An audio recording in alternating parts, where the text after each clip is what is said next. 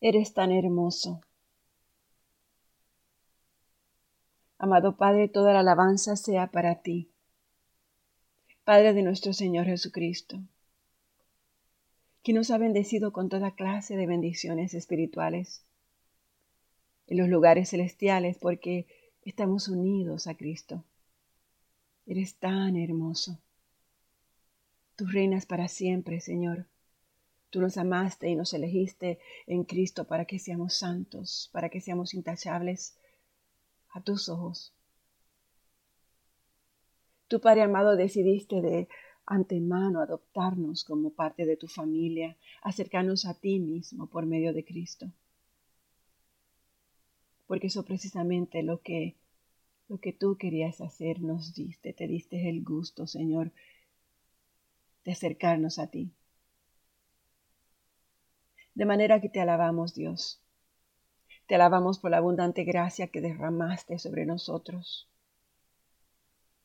los que pertenecemos a tu Hijo amado. Padre amado, tú eres tan rico en gracia, en bondad.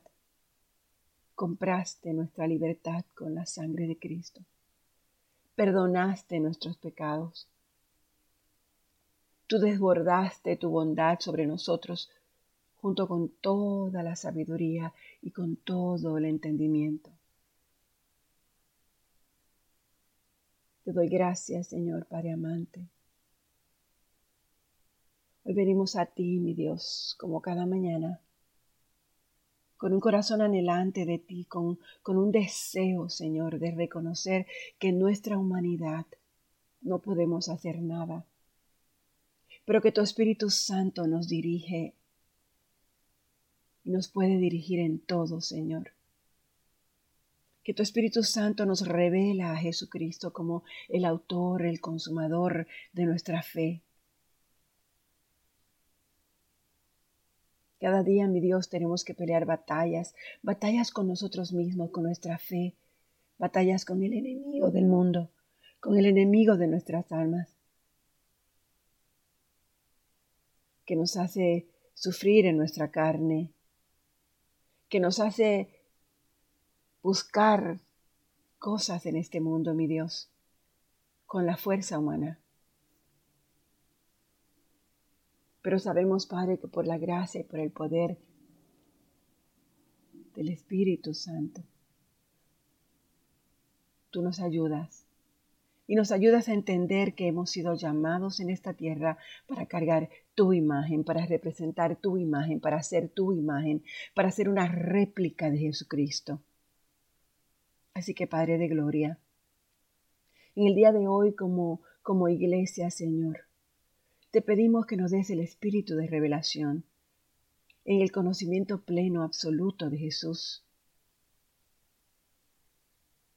que nos veamos, Padre, ligados a ti como nuestra vida verdadera. Que nos veamos conectados a ti, Señor, entendiendo que debemos dar fruto, frutos de amor, frutos de justicia, frutos de equidad, de misericordia, de perdón,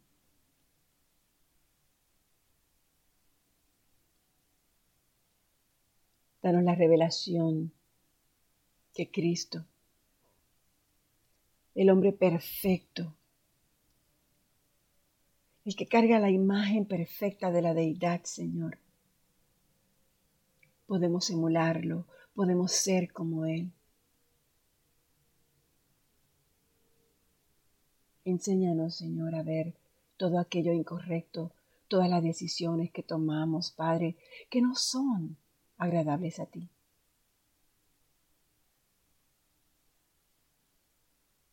Hoy, mi Señor, yo oigo esa invitación tuya, que debo permanecer en ti, como tú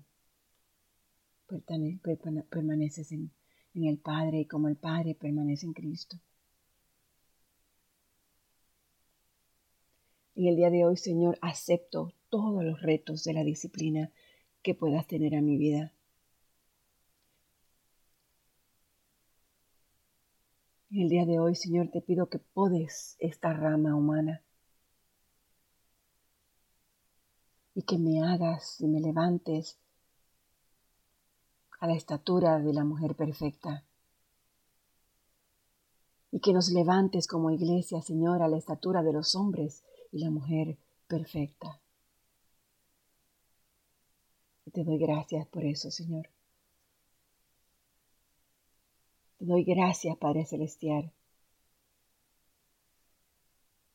Y nos agarramos y nos aferramos, Señor, de esa sentencia que viene de Cristo hacia nuestras vidas, que sin Él nada podemos hacer, sin Él nada podemos hacer. Espíritu Santo, te doy gracias porque tú nos darás toda la ayuda y todo el poder espiritual suficiente para no solamente vivir en santidad, sino caminar en el amor y disfrutar del gozo de nuestra unión con Cristo. Gracias, Señor Jesús, porque tú eres nuestra sabiduría, tú eres nuestra justicia, nuestra santificación, nuestra redención, nuestra paz. Tú eres el que nos lleva de triunfo en triunfo, de gloria en gloria. Y porque sabemos que nada, nada, no puede existir absolutamente nada que nosotros hagamos o que no hagamos para que nos separe de tu amor en Cristo Jesús. Gracias porque nos has sentado a la diestra del Padre. Gracias porque eres nuestro intercesor. Gracias porque no estamos solos, nunca hemos estado solos y aún en las llamas, en medio de las llamas, Señor, tú estás con nosotros, tú nos llevas, tú nos cubres. Gracias, Padre, por el servicio de ayer. Gracias, mi Dios, por cada hombre, cada mujer que estuvo en la iglesia. Gracias por sus hijos. Gracias por sus hogares. Gracias por las bendiciones que vas a derramar sobre sus vidas. Gracias por el llamamiento especial. Gracias, Señor, porque sabemos, Padre, que cuando estamos asidos a ti, pegados de ti, lo que fluye de ti no deja de fluir, continúa fluyendo y nos fortaleces y nos haces cada vez más fuertes y especiales. Gracias, Señor. Gracias, gracias, gracias, gracias, mi Dios, en nombre de Jesús. Amén. Muy buenos días, hermanas, hermanos.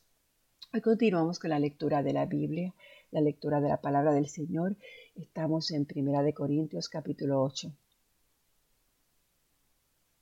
Estoy leyendo de la nueva traducción, palabras de este tiempo. Y ahora con respecto a su pregunta de los alimentos que se sacrifican a los ídolos, es verdad que todos tenemos conocimiento, pero el conocimiento hace que la gente se sienta orgullosa. En cambio, el amor los hace dar fortaleza a los demás. El que cree que sabe algo todavía no lo sabe como debería. Pero si alguien ama a Dios, Dios lo conoce a él. Entonces, en cuanto a comer carne que se ofrece a los ídolos, sabemos que todos estos ídolos que vemos no son nada, porque hay un solo Dios. En verdad no importa que la gente llame dioses a muchas cosas que están en el cielo o en la tierra. De hecho, hay muchas cosas a las que la gente llama dioses y señores, pero nosotros sabemos que solo existe un Dios, el Padre, quien creó todo y para quien vivimos, y hay un solo Señor, Jesucristo, por medio de quien vino todo y por quien tenemos vida. Pero no todos saben eso. Algunos que hasta ahora han tenido la costumbre de adorar ídolos, comen carne, creyendo que esa carne es un sacrificio para los ídolos. Como tienen dudas de que sea correcto, se sienten culpables cuando la comen. La comida no es lo que nos acerca a Dios.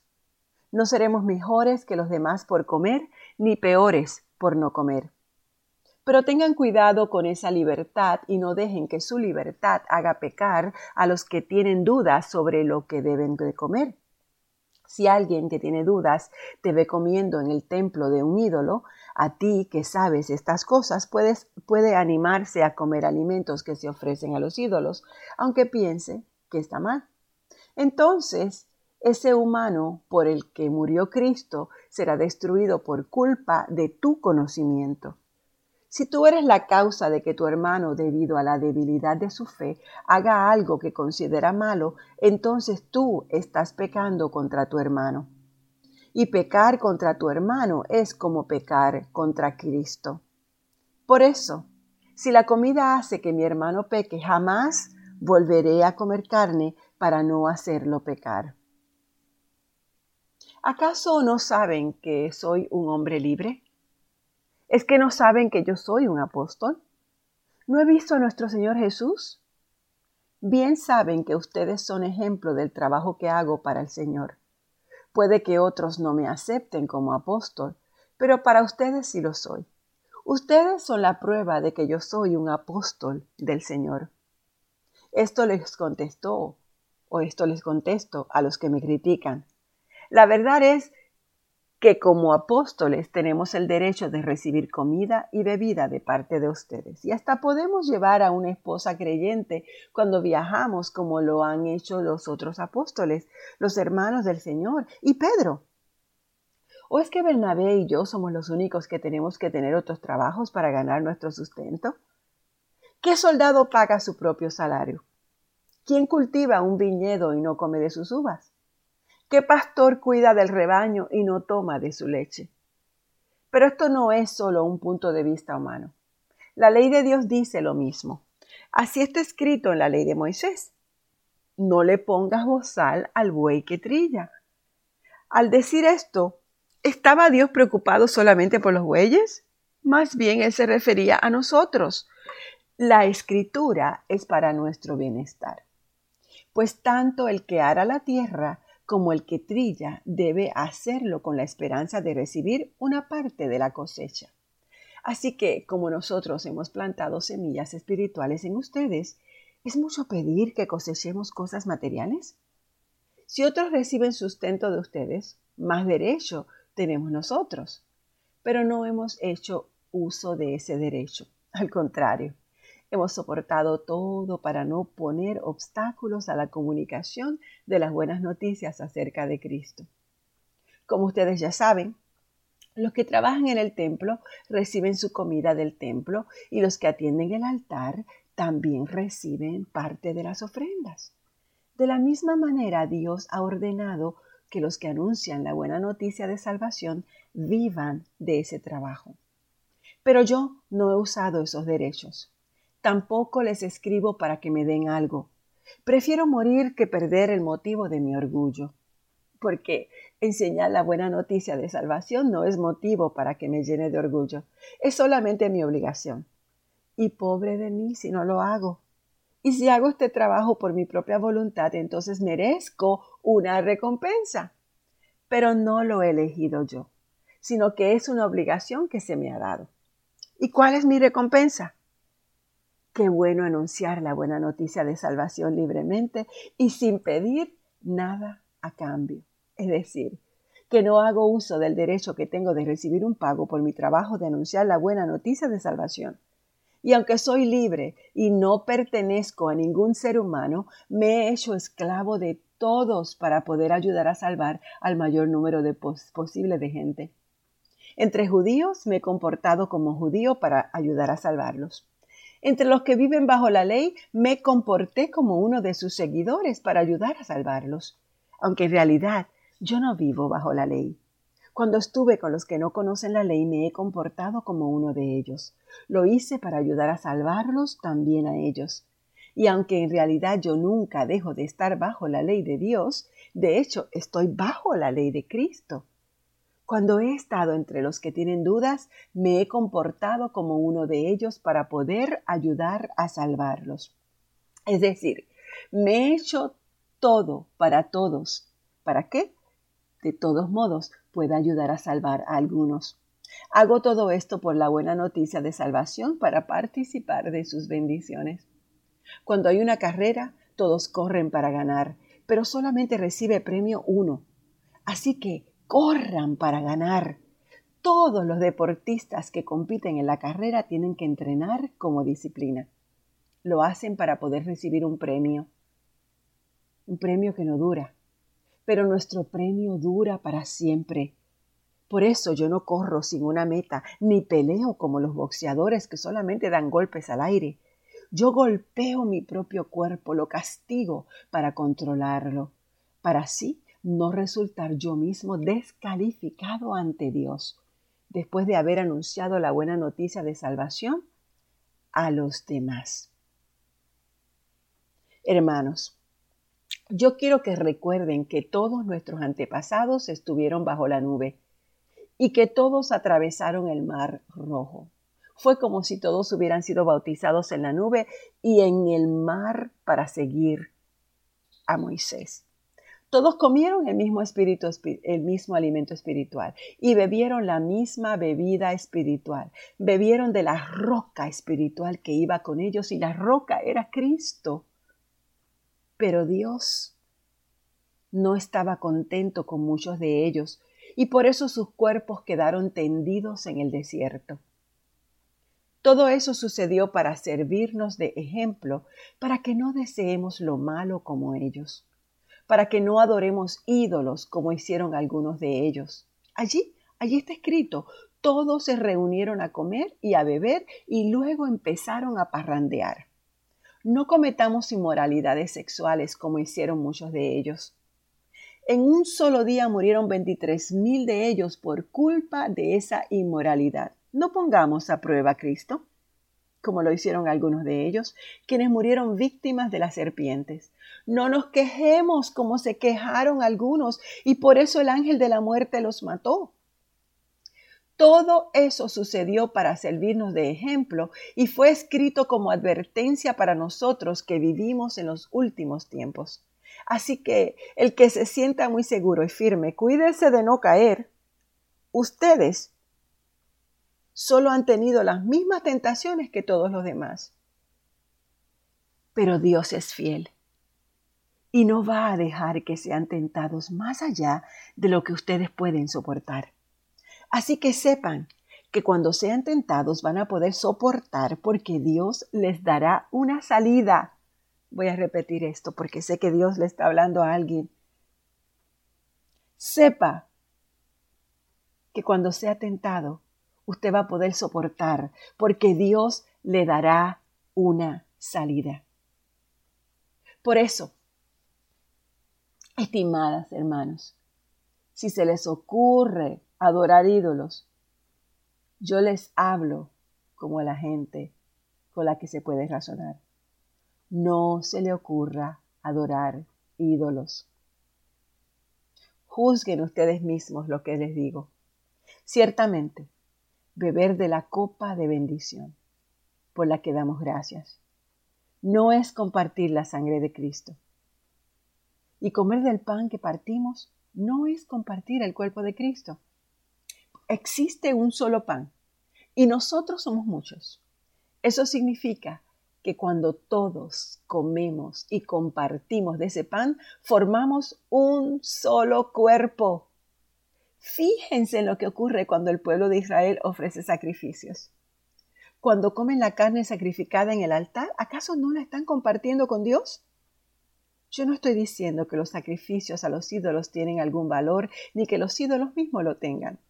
No, porque esos sacrificios se ofrecen a los demonios, no a Dios, y no quiero que ustedes compartan con los demonios. Ustedes no pueden beber de la copa del Señor y a la vez de la copa de los demonios no pueden compartir de la mesa del Señor y a la vez de la mesa de los demonios. ¿Acaso queremos provocar los celos del Señor? No somos más fuertes que Él, ¿verdad? Se dice que todo está permitido, pero que no todo es bueno. Todo está permitido, pero no todo es beneficioso para nosotros. Así que nadie busque su provecho personal, sino el beneficio de los demás coman cualquier carne que se venda en la carnicería sin preguntar si se debe comer o no, pues la tierra y todo lo que hay en ella le pertenece al Señor. Si alguien no cree en Cristo, los invita a comer y ustedes deciden ir, coman de todo lo que les den, sin preguntar si se debe comer o no. Pero si alguien les dice esta carne es una ofrenda para un ídolo, entonces no la coman. Yo no digo que ustedes piensen que no se debe hacer, sino que la otra persona se supone que ustedes no deben hacer eso. Pero alguno puede preguntar por qué ha de ser juzgada mi propia libertad por lo que otra persona piense o crea que está mal. Si yo le doy gracias por lo que como, ¿por qué entonces se me ha de criticar por comer? Hermanos, lo importante es glorificar a Dios en todo, ya sea en el comer, en el beber, en hacer cualquier otra cosa. No hagan nada que ofenda a los demás, ni a los judíos ni a los que no son judíos, ni a los de la iglesia ni a los que no son de la iglesia. Más bien, hagan lo que yo hago. Siempre trato de agradar a todos con lo que hago. No busco mi propio interés, sino los de la mayoría, para que sean salvos, para glorificar a Cristo. Palabra del Señor. Nos quedamos en el capítulo 10 de Primera de Corintios. Padre, gracias. Gracias, Señor. Enséñanos, mi Dios, a honrarte, a bendecirte, a glorificarte, a alabarte, a levantar nuestros brazos en una alabanza verdadera a ti. Señor, que siempre seamos verdaderos representantes tuyos, donde quiera que estemos, Padre, en especial en estos días de fiesta, en estos días donde se celebra acción de gracias. Que seamos los verdaderos representantes de la gracia de Cristo, que nuestra luz ilumine a los demás, que veamos, Señor, que tú eres la respuesta para todo, y que en todo lo que hagamos, mi Dios, podamos ver esa puerta que tú abres a nuestra vida, que podamos ver esa salida de donde nos sintamos atrapados, porque sabemos, Señor, que tú glorificas al que te glorifica, que tú llenas al que se abre para que tú llenes, porque sabemos, Señor, que lo que has comenzado en nosotros, tú lo perfeccionarás, tú lo terminarás completo para que tu obra se haga realidad. Todo esto, Padre, te alabo, te bendigo en nombre de Jesús, nombre por sobre todo nombre. Amén.